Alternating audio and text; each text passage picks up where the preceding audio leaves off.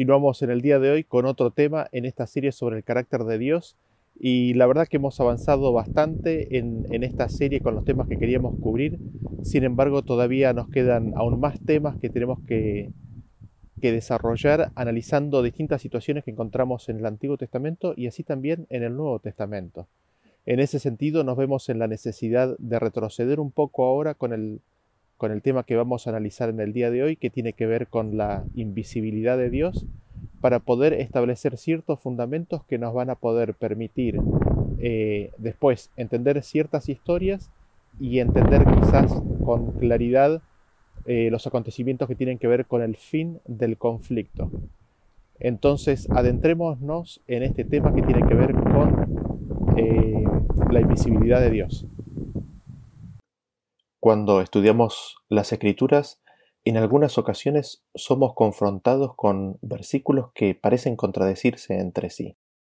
Una de estas instancias eh, es la que vamos a analizar en el día de hoy y que constituye la base para entender una parte, una parte importante en lo que hace referencia al carácter de Dios.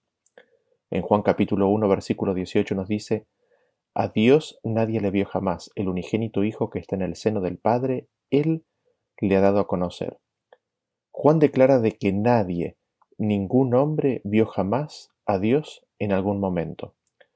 Pero no solamente tenemos ese versículo, si nosotros vamos a Éxodo capítulo 24, versículo 9 en adelante, nos dice, y subieron Moisés y Aarón, Nadab y Abiú y setenta de los ancianos de Israel, y vieron al Dios de Israel y había debajo de sus pies como un embaldosado de zafiro, semejante al cielo cuando está sereno.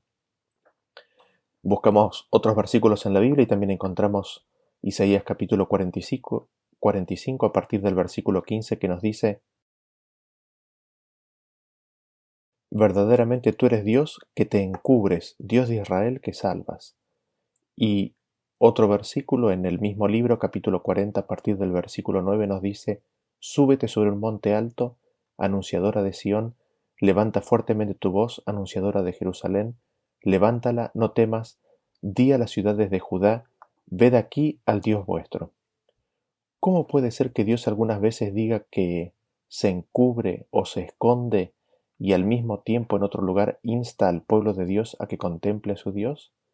¿Por qué Dios nos diría que contemplemos a Dios cuando Él no solamente es invisible, sino que también se esconde? ¿Cómo reconciliamos estos textos?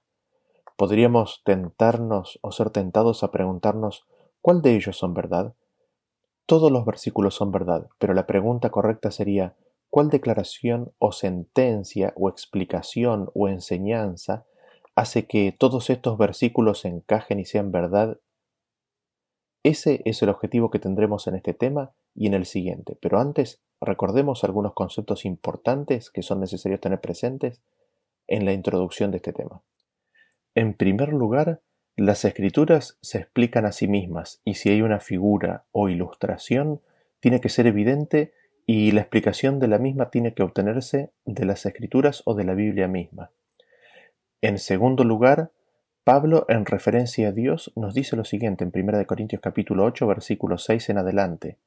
Para nosotros, sin embargo, solo hay un Dios el Padre, del cual proceden todas las cosas, y nosotros somos para Él y un Señor Jesucristo por medio del cual son todas las cosas, y nosotros por medio de Él. Hay un solo Dios y es el Padre. Dios el Padre es la fuente de todas las cosas.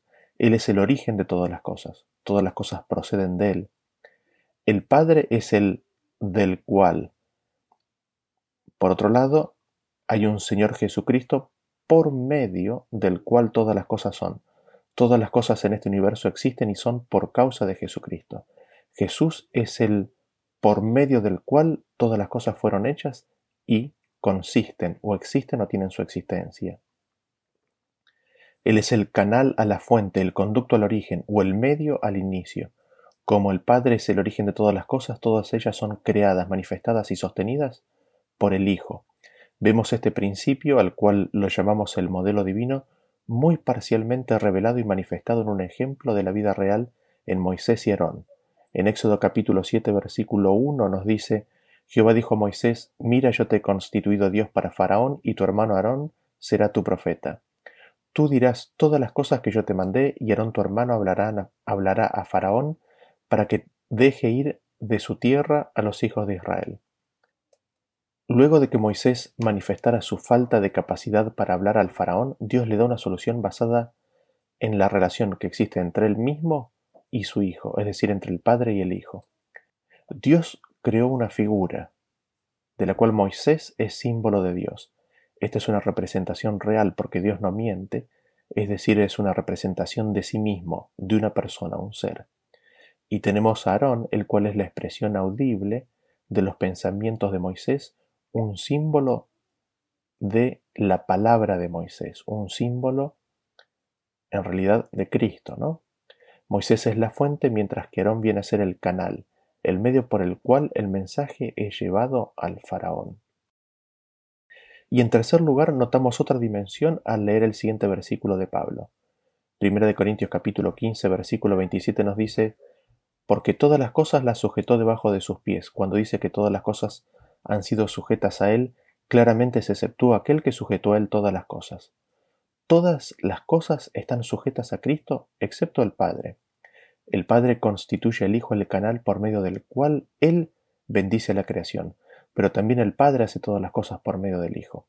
Todo lo relacionado con la redención de este mundo, Dios lo ha sujetado a su Hijo y por medio de Él interviene. Es por medio del Hijo que el Padre enfrenta la rebelión al gobierno de Dios y es por medio del Hijo que la humanidad puede venir a ser parte del reino de Dios. Y es en esta obra eh, que el Padre hace por medio de Cristo que nos preguntamos, ¿es el Padre visible? Ya habíamos visto, ya habíamos visto lo anterior, ¿no? Ya habíamos visto el primer versículo que nos decía que el Padre es invisible, pero nos preguntamos de vuelta, ¿es el Padre invisible? ¿Será Él visible en los cielos nuevos y en la tierra nueva? ¿Qué es lo que la Biblia revela respecto de la invisibilidad de Dios? ¿Cómo los aparentes contradictorios textos o cómo los textos que son aparentemente contradictorios se resuelven? Eso es lo que vamos a desarrollar a continuación. En ese sentido, la Biblia es clara en su testimonio. El Padre es invisible al ojo humano, eh, leamos un versículo o dos versículos adicionales a los que leímos en la introducción de este tema. En 1 de Timoteo capítulo 1 versículo 17 nos dice, Por tanto, al Rey de los siglos, inmortal, invisible, al único y sabio Dios, sea honor y gloria por los siglos de los siglos. Amén. El Rey de los siglos inmortal, es decir, que no puede morir, es también invisible. Y le sumamos el siguiente versículo que se encuentra en el mismo libro, capítulo 6, del versículo 15 en adelante. Dice así. La cual a su tiempo mostrará el bienaventurado y solo soberano Rey de reyes y Señor de señores, el único que tiene inmortalidad, que habita en luz inaccesible, a quien ninguno de los hombres ha visto ni puede ver, al cual sea la honra y el imperio sempiterno. Amén. Aquí tenemos una razón por la cual se declara que Él es invisible. El Rey de Reyes habita en luz inaccesible que ningún hombre puede acceder. Nos dice que al hombre esa luz le es inaccesible, no la puede alcanzar. Ningún hombre ha visto a Dios porque ningún hombre se puede aproximar a la luz en la cual Dios habita. Y aquí nos preguntamos, ¿por qué el hombre no puede aproximarse a esa luz? ¿Por qué el hombre no puede ver a Dios? Leamos al respecto el siguiente versículo, Deuteronomio capítulo 4, versículo 23, nos dice, Guardaos, no os olvidéis del pacto de Jehová vuestro Dios que él estableció con vosotros, y no os hagáis escultura o imagen de ninguna cosa que Jehová tu Dios te ha prohibido, porque Jehová tu Dios es fuego consumidor, Dios celoso. Nuestro Dios es fuego consumidor, Dios es un Dios celoso y dado que nos hemos olvidado del pacto que Dios hizo con el hombre desde la caída de Adán y Eva, lo hemos hecho a Dios un fuego consumidor para nosotros. Noten ustedes que es clara la secuencia del versículo. Guardaos, tened cuidado, no os olvidéis del pacto. ¿Por qué? Porque Dios es fuego consumidor. Así nosotros, al olvidarnos del pacto, hemos hecho a Dios fuego consumidor para nosotros. Cuando el Señor se manifestó a Israel justo con antelación a la entrega de la ley, Él se manifestó en fuego. En Éxodo capítulo 19, versículo 18 nos dice, Todo el monte Sinaí humeaba porque Jehová había descendido sobre él en fuego, y el humo subía como el humo de un horno, y todo el monte se estremecía en gran manera. A los ojos de los hijos de Israel, la gloria de Dios era como un fuego consumidor. En Éxodo 24, 17 nos dice, y la apariencia de la gloria de Jehová era como un fuego abrasador en la cumbre del monte a los ojos de los hijos de Israel y instrucciones estrictas le fueron dadas al pueblo de Israel. En Éxodo capítulo 19, versículo 21 nos dice, Y Jehová dijo a Moisés, Desciende, ordena al pueblo que no traspase los límites para ver a Jehová, porque caerá multitud de ellos. Estas instrucciones fueron dadas porque ellos podrían haber sido tentados en mirar al Señor, y haciendo esto muchos habrían perecido. Noten ustedes que este punto es importante. Una de las razones por las cuales el Señor apareció con una terrible majestad en el monte Sinaí es justamente para evitar de que intenten verlo. Porque si ellos lo veían, el pueblo de Israel habría perecido. Aquellos que lo habrían visto habrían perecido. Aquí en estos versículos empezamos a ver apenas visiblemente que es por causa de nuestros pecados de que no podemos ver a Dios, nuestra naturaleza pecaminosa causaría nuestra muerte si llegáramos a ver a Dios. De hecho, leemos en Isaías capítulo 59 en el versículo 2 que nos dice, Pero vuestras iniquidades han hecho división entre vosotros y vuestro Dios, y vuestros pecados han hecho ocultar de vosotros su rostro para no ir. Fue para proteger al pueblo de Israel que instrucciones tan detalladas fueron dadas porque Dios los ama y no deseaba que perezcan, es la razón por la cual Él previene de que lo vean. Ahora en este versículo notamos de que de todas las partes del cuerpo de Dios es el rostro el que está oculto al hombre. Ahora, habiendo leído estos versículos, nos preguntamos, ¿y qué se puede decir respecto de Jesús? Porque Él es la imagen expresa del Padre. ¿Qué acerca de Él?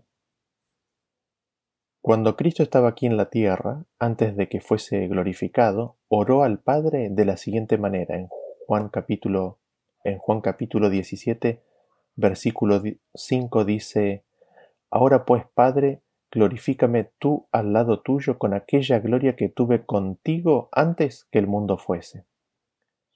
Antes de que el mundo fuese creado, Cristo mismo compartía la misma gloria que el Padre tenía. Esto implica en sí mismo que en su estado divino natural, Jesús entonces habría sido inaccesible a los seres humanos luego de su pecado. Les hubiese sido imposible a los hombres pecadores contemplar al Hijo de Dios y su gloria. Sin embargo, leemos el pacto que Dios hizo con Adán y Eva. En Génesis 3.15 nos dice, y pondré enemistad entre ti y la mujer y entre tu simiente y la simiente suya, ésta te herirá en la cabeza y tú le herirás en el calcañar. El pacto, la promesa de Dios al hombre, fue de que Cristo sería la simiente que heriría la cabeza de la serpiente. en Apocalipsis 13:8 nos dice, y la adoraron todos los moradores de la tierra cuyos nombres no estaban escritos en el libro de la vida del Cordero que fue inmolado desde el principio del mundo. Y el Cordero fue inmolado desde el principio mismo del mundo, desde la fundación del mundo, y la gloria de Cristo fue derramada para que el hombre tuviera una segunda chance. Esto lo cubrimos en diferentes temas con anterioridad, principalmente en la serie El Pacto Eterno en el tema desde la fundación del mundo y en la serie La Comunión del Misterio, los temas El Rescate y la Revelación del Misterio. Pero volviendo al tema que nos trae ¿Qué es lo que la Biblia dice respecto de Jesús? ¿Hubo seres humanos que pudieron ver a Jesús en el Antiguo Testamento con anterioridad a su encarnación? ¿Cuál es el registro de las Escrituras? Lo que quizás sea la primera interacción registrada luego de Adán y Eva es aquella en la cual Abraham se encuentra con aquellos tres visitantes que pasaban por allí. Vamos a leer el texto para ver la interacción que se da entre ellos. se encuentra en Génesis capítulo 18 a partir del versículo 1 que dice así.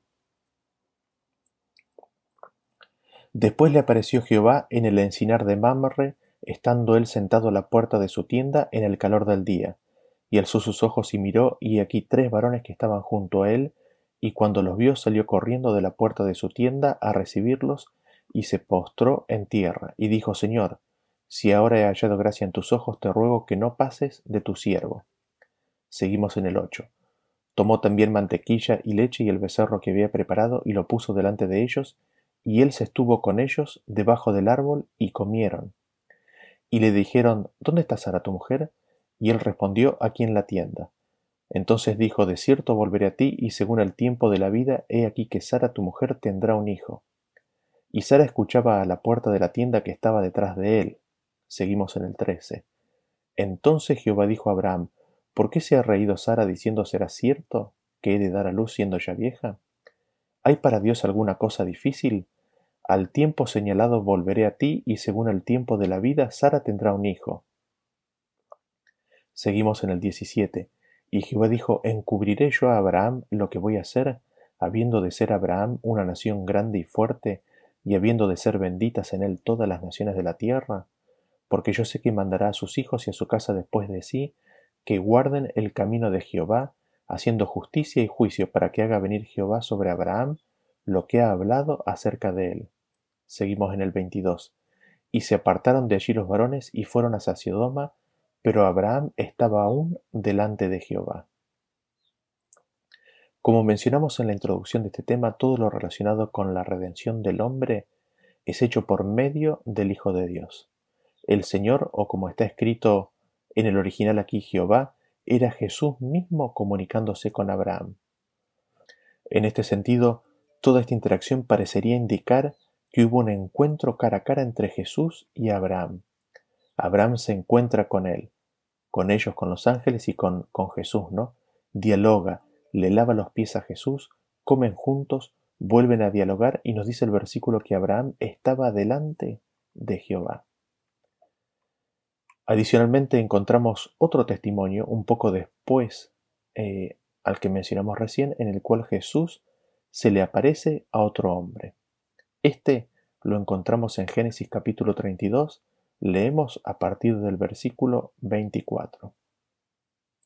Y Jacob se quedó solo y luchó con él un varón hasta que rayaba el alba, y cuando vio que no podía con él, tocó en el sitio del encaje de su muslo, y se descoyuntó el muslo de Jacob mientras con él luchaba, y dijo, déjame que raye el alba. Y él dijo, no te dejaré si no me bendices. Y él le dijo, ¿cuál es tu nombre? Y él respondió, Jacob. Y él dijo, no se dirá más tu nombre Jacob, sino Israel, porque como príncipe has luchado con Dios y con los hombres y has vencido. Entonces Jacob le preguntó y dijo, Declárame ahora tu nombre. Y él respondió, ¿Por qué preguntas por mi nombre? Y lo bendijo allí. Y llamó Jacob el nombre de aquel lugar Peñiel porque dijo, vi a Dios cara a cara y fue librada mi alma. Jacob luchó con el varón y algo que es revelador en esta historia es que quería partir o irse porque estaba por salir el sol. Cuando Jacob le pide que lo bendiga, la respuesta del varón fue en primer lugar cambiarle el nombre a Jacob, declarando en ese nombre que como príncipe había luchado con Dios y con los hombres y había vencido. ¿Quién puede cambiar el nombre de alguien sino el que está en una posición de autoridad? ¿Acaso sus abuelos Abraham y Sara no habían tenido sus nombres cambiados por Jehová mismo? Aquí, aquí mismo vemos entonces en esta secuencia, en este intercambio, que este varón revela su identidad. Miren ustedes cómo se describe este evento en Oseas capítulo 12 a partir del versículo 3 en adelante. En el seno materno tomó por el calcañar a su hermano y con su poder venció al ángel. Venció al ángel y prevaleció, lloró y le rogó, en Betel le halló, y allí habló con nosotros. Fue Jesús el que luchó con Jacob. Dice que Jacob venció al ángel. Recordemos que el ángel significa mensajero y que Jesús es la palabra de Dios, el pensamiento de Dios hecho audible. En Éxodo 23:20 nos dice que Jehová hablando dice, He aquí yo envío mi ángel delante de ti para que te guarde en el camino y te introduzca en el lugar que yo he preparado. Guárdate delante de él y oye su voz, no le seas rebelde, porque él no perdonará vuestra rebelión, porque mi nombre está en él. Moisés identificó a un ángel que tiene el nombre de Dios. Este mensajero de Dios tiene el nombre de Dios y como vimos en la introducción, es Jesús mismo el medio por el cual Dios interactúa con la humanidad. Ahora, lo destacable de esta historia, adicionalmente, es de que Jacob llama al lugar Peniel, diciendo vi a Dios cara a cara y fue librada mi alma. Para Jacob esto fue lo significativamente notable y destacable y significativo de que le puso un nombre al lugar haciendo referencia a este punto específicamente, el hecho de que haya visto a Dios cara a cara y de que su vida haya sido preservada. Aquí tenemos manifestado bien temprano en los tiempos bíblicos el conocimiento de que observar el rostro de Dios era mortal para el hombre. El hecho de que luchó con Dios cara a cara es adicionalmente confirmado en el nuevo nombre que recibe, Israel, el cual hace referencia a con quien él había luchado. El nombre él en hebreo significa Dios, ¿no? El nombre, la parte él de Israel. El hecho de que este ángel haya sido Jesús lo vemos confirmado adicionalmente en la historia de Manoa, el padre de Sansón, cuando se le aparece el mensajero de Jehová. En jueces capítulo 13, versículo 17 en adelante nos dice, Entonces dijo Manoa al ángel de Jehová, ¿Cuál es tu nombre para que cuando se cumpla tu palabra te honremos? Y el ángel de Jehová respondió, ¿Por qué preguntas por mi nombre que es admirable? Seguimos en el 21. Y el ángel de Jehová no volvió a aparecer a Manoa ni a su mujer. Entonces conoció Manoa que era el ángel de Jehová. Y dijo Manoa a su mujer, Ciertamente moriremos porque a Dios hemos visto. Así como Jacob le preguntó el nombre al ángel y éste le dice, ¿Por qué quieres saber mi nombre? Vemos que también Manoa le pregunta su nombre al mensajero de Jehová, y éste le da la misma respuesta, agregando en este caso de que su nombre es admirable. Isaías nos dice quién es el que tiene el nombre admirable. En Isaías 9:6 nos dice que un niño nos es nacido, hijo nos es dado y el principado sobre su hombro y se llamará su nombre admirable. El ángel de Jehová se aparta de Manoa y su mujer, pero notamos nuevamente aquí el conocimiento de que el ángel de Jehová no era cualquier ángel, sino el mensajero de Dios o la palabra de Dios. También vemos aquí temprano el conocimiento de que ver a Dios implicaba morir. Tenemos otra instancia adicional en donde Jesús se revela al hombre antes de su encarnación.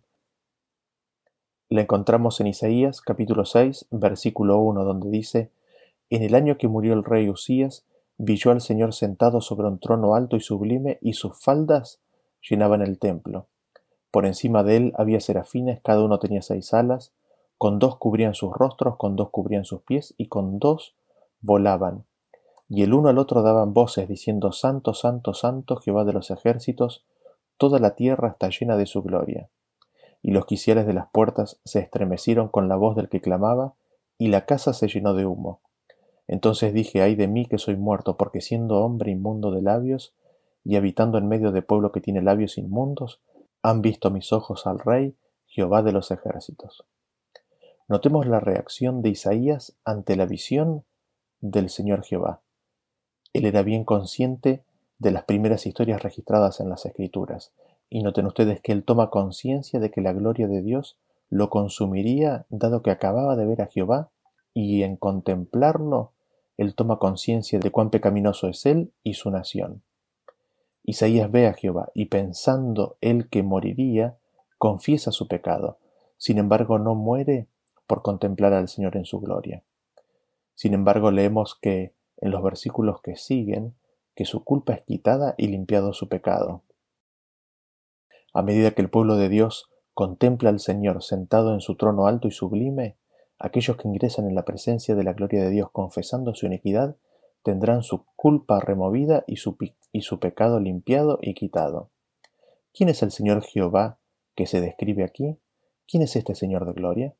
Juan lo explica en el capítulo 12 a partir del versículo 37. Dice así, pero a pesar de que había hecho tantas señales delante de ellos, no creían en él para que se cumpliese la palabra del profeta Isaías, que dijo, Señor, ¿quién ha creído nuestro anuncio? ¿Y a quién se ha revelado el brazo del Señor? Por esto no podían creer, porque también dijo Isaías, cegó los ojos de ellos y endureció su corazón, para que no vean con los ojos y entiendan con el corazón y se conviertan, y yo los sane. Isaías dijo esto cuando vio su gloria y habló acerca de él. El Señor, Jehová, que Isaías había visto, era el mismísimo Hijo de Dios, Jesús mismo. Ahora Jesús, estando encarnado, como hemos visto, le ora al Padre para qué? Para ser glorificado con aquella gloria que él tenía con el Padre antes de la fundación del mundo. Respecto de cuándo es esta glorificación que ocurriría, Jesús lo deja claro en otra, instancia. Eh, en el último día de la fiesta de los tabernáculos, en Juan capítulo 7, nos dice a partir del versículo 37. En el último y gran día de la fiesta Jesús se puso en pie y alzó la voz, diciendo, Si alguno tiene sed, venga a mí y beba. El que cree en mí, como dice la Escritura, de su interior correrán ríos de agua viva. Esto dijo del Espíritu que habían de recibir los que creyesen en él, pues aún no había venido el Espíritu Santo porque Jesús no había sido aún glorificado. Leemos que antes de que se manifestara o viniera el Espíritu Santo sobre los discípulos, era necesario que Cristo sea primero glorificado. El Espíritu Santo ya se había manifestado con anterioridad. Esto lo cubrimos en detalle en los últimos temas de la serie El Pacto Eterno. A pesar de que ya se había manifestado antes, aún no lo había hecho con el poder que en otras ocasiones había ocurrido o se había manifestado. Pero para que eso ocurriera, Jesús primero tendría que ser glorificado. Vemos este evento en el Pentecostés. Pedro lo explica en Hechos capítulo 2 versículo 32 que dice, A este Jesús resucitó Dios, del cual todos nosotros somos testigos. Así que exaltado, por la diestra de Dios, y habiendo recibido del Padre la promesa del Espíritu Santo, ha derramado esto que vosotros veis y oís. Porque David no subió a los cielos, pero él mismo dice, Dijo el Señor a mi Señor, siéntate a mi diestra, hasta que ponga a tus enemigos por estrado de tus pies. Sepa pues ciertísima, ciertísimamente toda la casa de Israel que a este Jesús a quien vosotros crucificasteis, Dios le ha hecho Señor y Cristo. Allí vemos cuando Jesús fue glorificado con la gloria que tenía con el Padre antes que el mundo fuera. Y vemos eh, que Jesús se reveló y fue visto una vez más por lo menos, del que tengamos registro, a uno de sus discípulos, con posterioridad a este evento en el cual Él fue glorificado. Lo encontramos en Apocalipsis capítulo 1 versículo 13 que dice, y en medio de los siete candeleros a uno semejante al Hijo del Hombre vestido de una ropa que llegaba hasta los pies y ceñido por el pecho con un cinto de oro.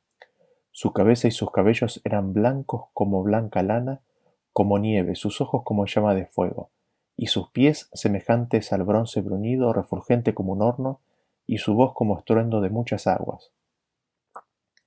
Tenía en su diestra siete estrellas, de su boca salía una espada aguda de dos filos, y su rostro era como el sol cuando resplandece en su fuerza.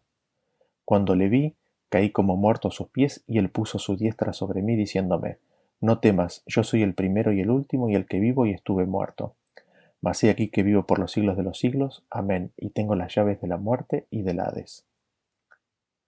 La revelación de la persona de Cristo al apóstol Juan, mientras éste estaba en la isla de Patmos, fue bastante completa. Juan contempló a Jesús y vio su cabeza, orejas, ojos, pies, manos y rostro. El rostro de Jesús era como del sol cuando brilla en su fuerza, y cuando Juan lo vio, cayó a sus pies como muerto. La revelación de la gloria de Dios brillando en el rostro de Jesús era tan brillante que Juan cayó al suelo. Habiendo visto estos versículos respecto de Jesús, concluimos entonces y podemos responder la pregunta que nos hicimos recién. ¿A Jesús se lo ha visto físicamente, ha sido visible a los ojos humanos desde la caída misma, como parte de su obra mediadora entre el hombre y Dios? los seres humanos han podido contemplar su rostro con anterioridad y con posterioridad a su encarnación, sin perecer por causa de su gloria. Pero vemos que en la misma medida que la humanidad caída puede ver a Jesús, ésta no puede ver al Padre. Entonces nos preguntamos, ¿puede la creación que no cayó en pecado ver al Padre? Buscando en las Escrituras encontramos una primera interacción directa en el libro de Job. En Job capítulo 1.6 nos dice que un día vinieron a presentarse delante de Jehová los hijos de Dios entre los cuales vino también Satanás. Los hijos de Dios vinieron para presentarse delante de Jehová en un determinado tiempo de reunión. Luego esto volvería a ocurrir no mucho tiempo después. Vemos en estos versículos que hay tiempos de encuentro o señalados cuando los hijos de Dios se presentan ante Dios. Y lo leemos en Job capítulo 2 versículo 1 que dice, Y aconteció que otro día vinieron los hijos de Dios para presentarse delante de Jehová, y Satanás vino también entre ellos presentándose delante de Jehová. Y dijo Jehová a Satanás, ¿De dónde vienes? Respondió Satanás a Jehová y dijo, De rodear la tierra y de andar por ella. En estos tiempos de reunión en la presencia de Dios, él interactúa directamente con quienes vienen, como lo, como lo hemos podido ver en el diálogo que Dios mantiene con Satanás. Una interacción similar podemos ver cuando Dios finalmente libera a un ángel malvado. En Primera de Reyes capítulo 22 versículo 19 nos dice, Entonces él dijo, Oye pues palabra de Jehová. Yo vi a Jehová sentado en su trono y todo el ejército de los cielos estaba junto a él a su derecha y a su izquierda. Y Jehová dijo, ¿quién inducirá a Acab para que suba y caiga en Ramot de Galaad?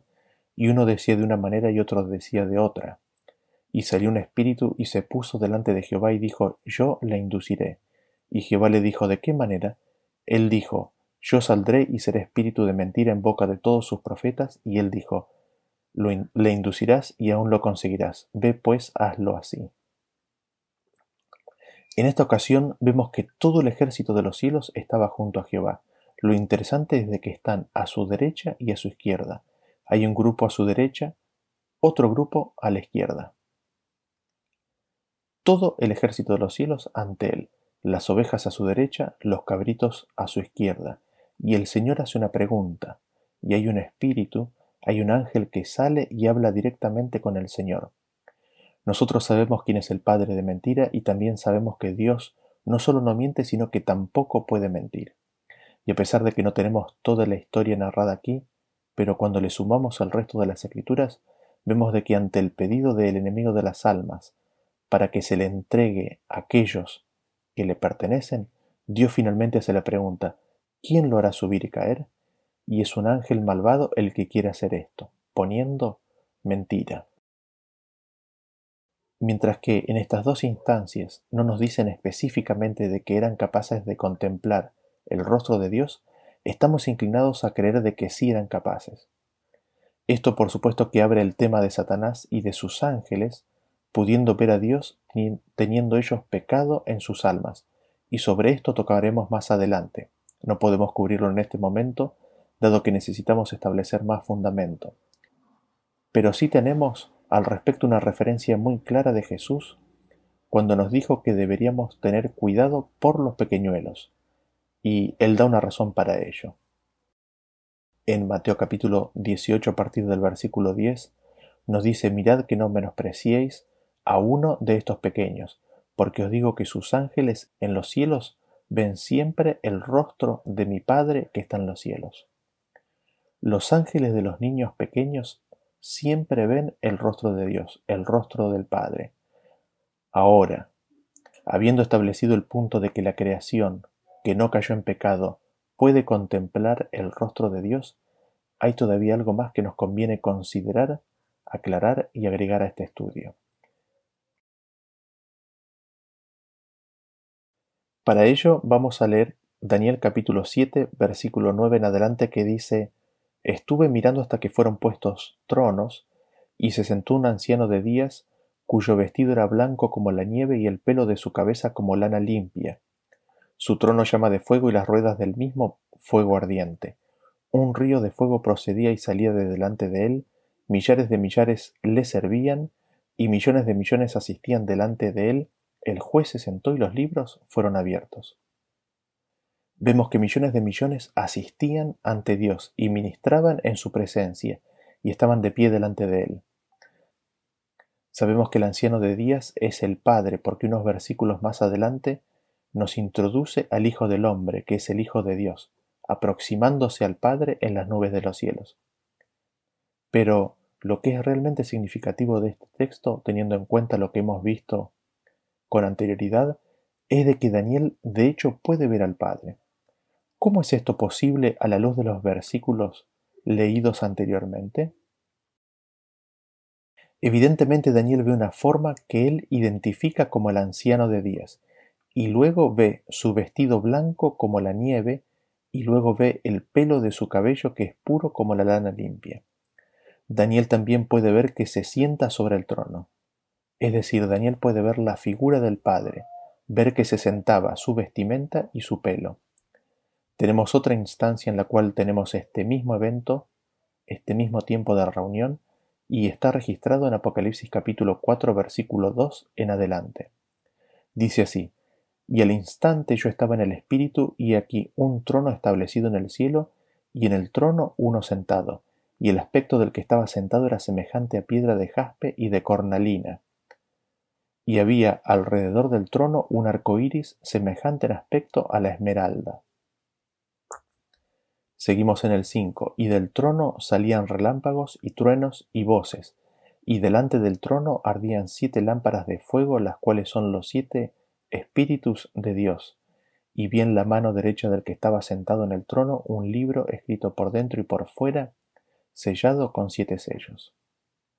Así como en la instancia que recién vimos de Daniel, sabemos que el que está sentado en el trono es el Padre, dado que en el capítulo 5 luego se describe al Hijo de Dios descrito como el Cordero de Dios, aproximándose al Padre.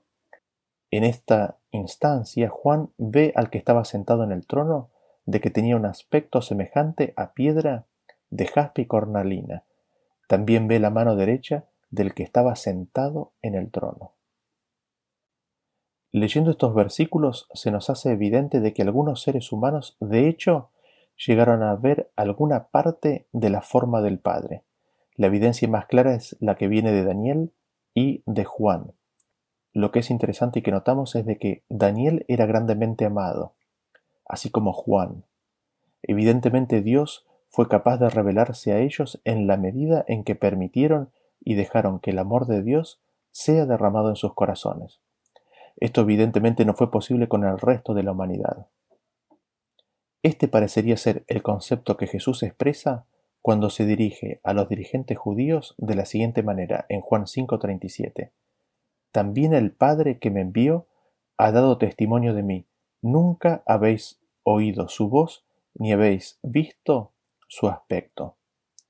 Hay un claro tono de reproche en las palabras de Jesús. Nunca habéis oído su voz. Evidentemente no habían estado presentes en el bautismo de Jesús, pero deben haber escuchado el reporte. Y Jesús continúa diciendo, no habéis visto su aspecto. Era posible para los judíos contemplar el aspecto del Padre así como Daniel y Juan lo hicieron.